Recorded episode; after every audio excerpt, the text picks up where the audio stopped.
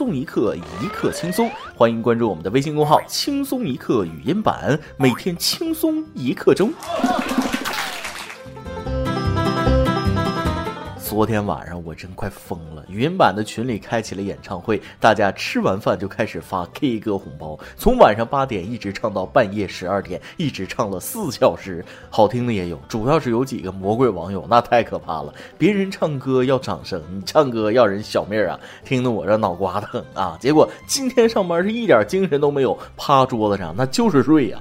睡着睡着，那就开始做梦啊！梦见我在外面跑步，还放了很长时间响的屁啊！醒了之后，马上在谷歌上百度周公解梦，上面说跑步和放屁那都是好事啊！我一看是好事，应该炫耀一番呢，就在朋友圈里把这事儿描述了一遍。没过一会儿呢，就有同事回复我了：“大伯，放屁的那部分，你不是在做梦。”各位听众，大家好，欢迎收听我网易新闻首播的每日轻松一刻。您可以通过搜索微信公众号“轻松一刻”云版了解更多奇闻趣事哦。大家好，我是被网友们折磨了半宿的主持人大波。对了，听完咱们节目记得点个赞哦，小伙伴们安排一下，没问题吧？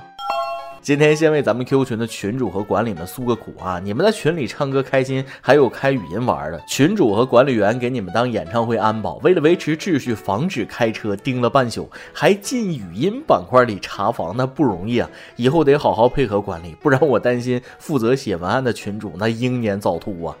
不过群里够热闹，大家开心，我也高兴啊！那录节目也有劲儿了。想要进群的朋友可以去我们的微信公号菜单栏里查看群号，大家一起乐呵乐呵啊！什么时候我的植发基金攒够了，还去给大家发红包？行了，闲话不多说，开始今天的轻松一刻。其实这几天我一直建议群主赶紧吃点好的，喝点好的，不是怕他劳累过度突然过去了啊，而是真得补补。我建议给他放几天假，去山东旅旅游。我为什么推荐去山东？那是有原因的，因为那里最能吃。没和大家开玩笑，山东可是吃货大省啊。据前天发布的《二零一九中国餐饮业年度报告》显示，二零一八全国餐饮收入四万两千七百一十六亿元，同比增长百分之九点五。其中，山东人最能吃，餐饮收入达三千九百九十五亿元，传统吃货大省广东位列第二，餐饮收入达三千八百八十四点六亿元。江苏、河北居第三、四名，分别达到三千四百三十点五亿元和三千一百二十五点六亿元。上述四省均。突破三千亿元，其他各省的吃货同学们，你对这个排名认同吗？这个依我看还是比较靠谱的啊！想成为吃货大省，无外乎两个因素：人口和消费能力。也就是说，人多还有钱，那肯定能吃。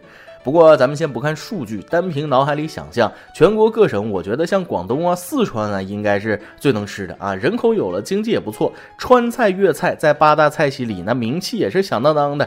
尤其是川菜，还能带动当地肛肠医院的经济发展。可为什么还让山东摘了这吃货大省的头筹呢？想不明白。后来我仔细研究发现啊，山东吃货大省这个头衔，那是有水分在里面的哦。啊，大家不要误会啊，我说的这个水分指的是有水。水的成分在里面，因为山东群众不光能吃，他还能喝呀。没去过山东的朋友可能不知道啊，好客山东那不是闹着玩的啊。山东人表达对另一个人好感最直接的方式，就是要请他吃饭喝酒啊，没有其他。听一个在山东上大学的网友说了，入学第一天全班聚齐了，吃饭喝酒，分完寝室几个室友聚齐了，吃饭喝酒。这学期考试没挂科，高兴啊，吃饭喝酒。这学期考试挂科了，难受，吃饭喝酒。周末待着没事干，吃饭喝酒。放寒假得回家，临走了吃饭喝酒。新学期回来又聚一块了，那还是吃饭喝酒。别管是什么事儿，吃饭喝酒就对了，这就是好客山东。其实我也想找个机会去好客山东体验一把大吃大喝的赶脚啊！那但作为一个呃北方人，其实还想多往南方跑跑，比如广东粤菜精致啊，不仅好看还好吃。拿刚才评价四川的几项指标去衡量广东，同样很优秀。人口有了，沿海地区经济发展的也好。之所以能位列吃货大省第二名，其实也是有特殊原因在里面，那就是广东人能吃。说到这儿，可能有福建的小朋友就要问了：大波老师不是说南方人饭量都不大吗？为什么广东人还这么能吃呢？这你就不懂了啊！饭量不大，架不住吃的次数多呀。人家是少吃多餐，讲究着呢。你看啊，早上起来睡醒觉，那就去吃早茶；吃完早茶溜溜弯就去吃午饭；吃完午饭睡一觉，再去吃晚饭；吃完晚饭休息一会儿，再出去吃宵夜；吃完宵夜再睡一觉，接着吃早茶。什么？你问我广东人都不上班吗？人家那是去吃饭的时候顺路上个班而已，吃才是一天中最重要的事儿。行了，关于吃这块，我觉得咱们中国做的特别好，种类繁多不说啊，烹饪手法也是花样十足，煎炒烹炸焖溜熬炖，那样样都有，别管什么东西都不浪费。相比之下，有些国家真是越来越过分了。记得前几期跟大家说过美国人浪费资源的问题，这几天这个问题又重新浮出水面，还是官方给的数据。据《卫报》七月三日报道，最新分析显示，美国仅占全球人口百分之四，却生产全球百分之十二的城市固体废物；而中国和印度占世界人口百分之三十六以上，产生的固废占全球百分之二十七。美国回收率也远低于其他发达国家，是唯一一个废物产生量超过其回收能力的发达国。家，家因此美国被评为垃圾第一国。嗯，好像没啥毛病。说到这儿，我不得不说说美国人浪费资源的问题。昨天我看了一段美国博主郭杰瑞的视频，说的是美国人到底有多浪费。他来到美国一家餐厅后面去翻垃圾箱，那好好的蔬菜呀、水果啊，没有变质，全扔了。原因不是别的，因为他们长得不好看。没想到吧？人家有钱，吃就吃最好的。就拿土豆来说吧，西方人都爱吃，美国也不例外。但美国人有一个特点，那就吃长得好看的。土豆长得得圆，表皮要光滑，颜色要一致，大小要均匀。那些长得奇形怪状的、坑坑洼洼的土豆全部扔掉，没办法，有钱任性啊！农业技术高，土地单位产量大，人又少，物价低，当然就不知道珍惜了。但是我觉得，虽然现在生活好了，大家也都能吃得饱了，勤俭节约在任何时代都应当提倡。古代人都知道，谁知盘中餐，粒粒皆辛苦。农民伯伯多不容易啊！当然了，这是中国的农民伯伯，不是美国的农民伯伯。美国农民巴不得你全扔了，好多买点他种的东西啊。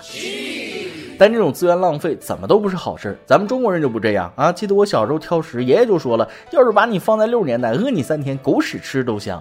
导致我现在浪费东西就有一种罪恶感，生活过得也十分仔细。但节约资源不浪费，真的是一个很好的传统。试想一下，如果有一天美国人民不能继续这样的生活了，会怎样？由俭入奢易，由奢入俭难呢？不分国界。说完了美国，咱们再来看看身边的近邻韩国，最近又在搞事情了。不过这次搞事情的对象不是我们，而是日本。据韩联社四日报道，日本政府采取经济报复措施，限制向韩国出口半导体材料后，韩国民间出现了抵制日货的言论，并有持续发酵之势。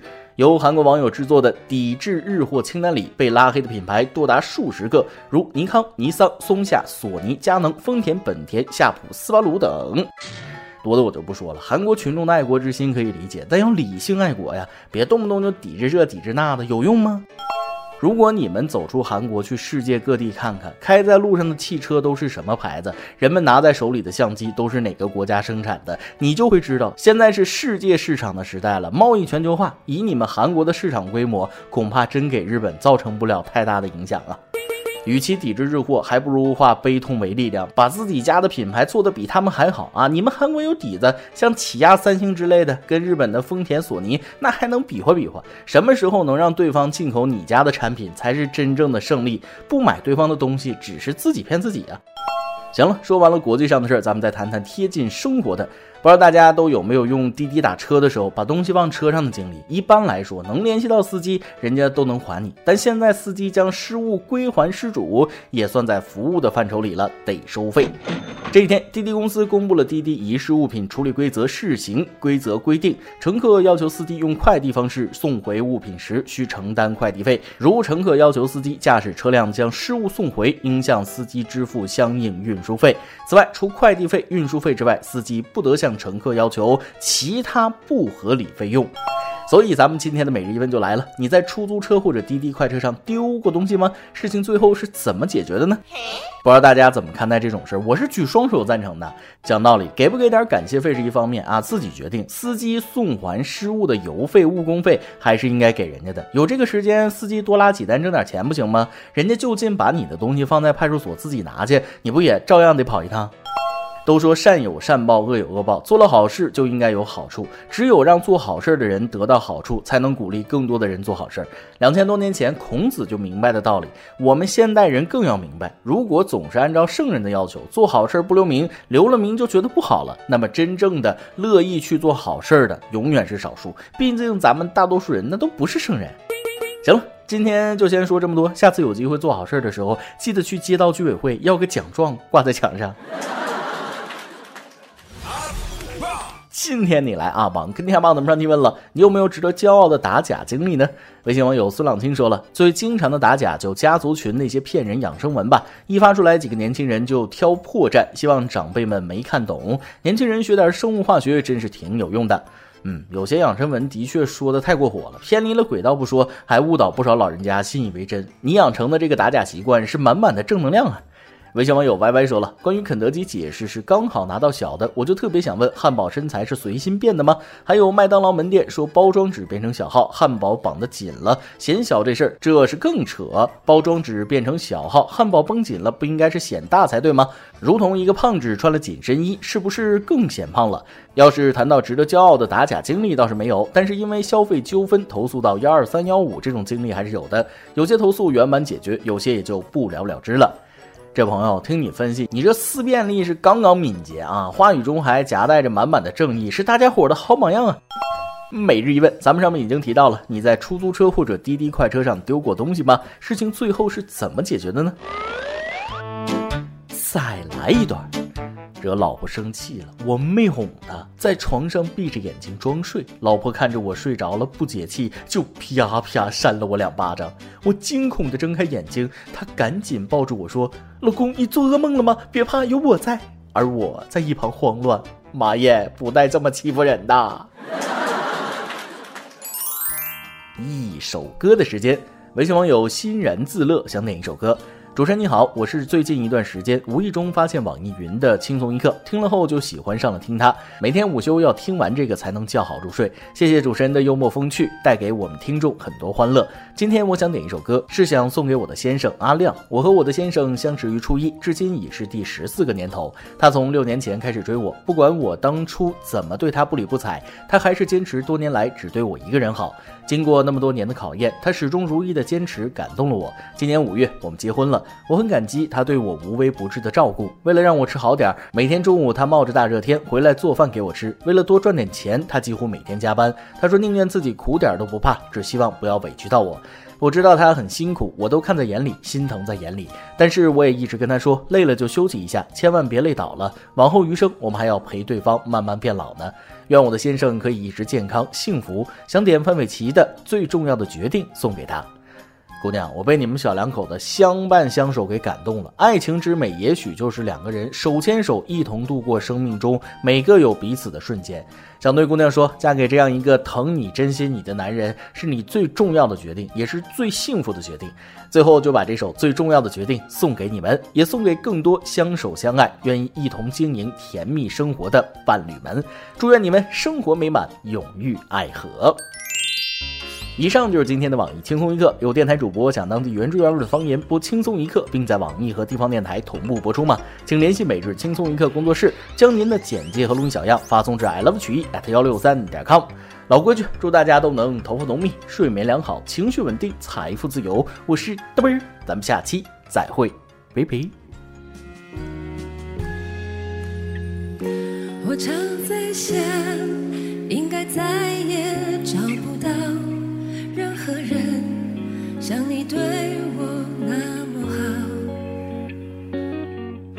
到我的家人也被照料，我的朋友还有为你撑腰，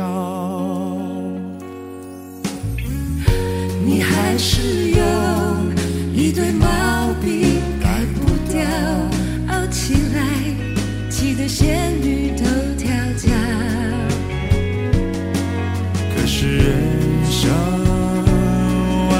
的事太少，我们不能什么都想要。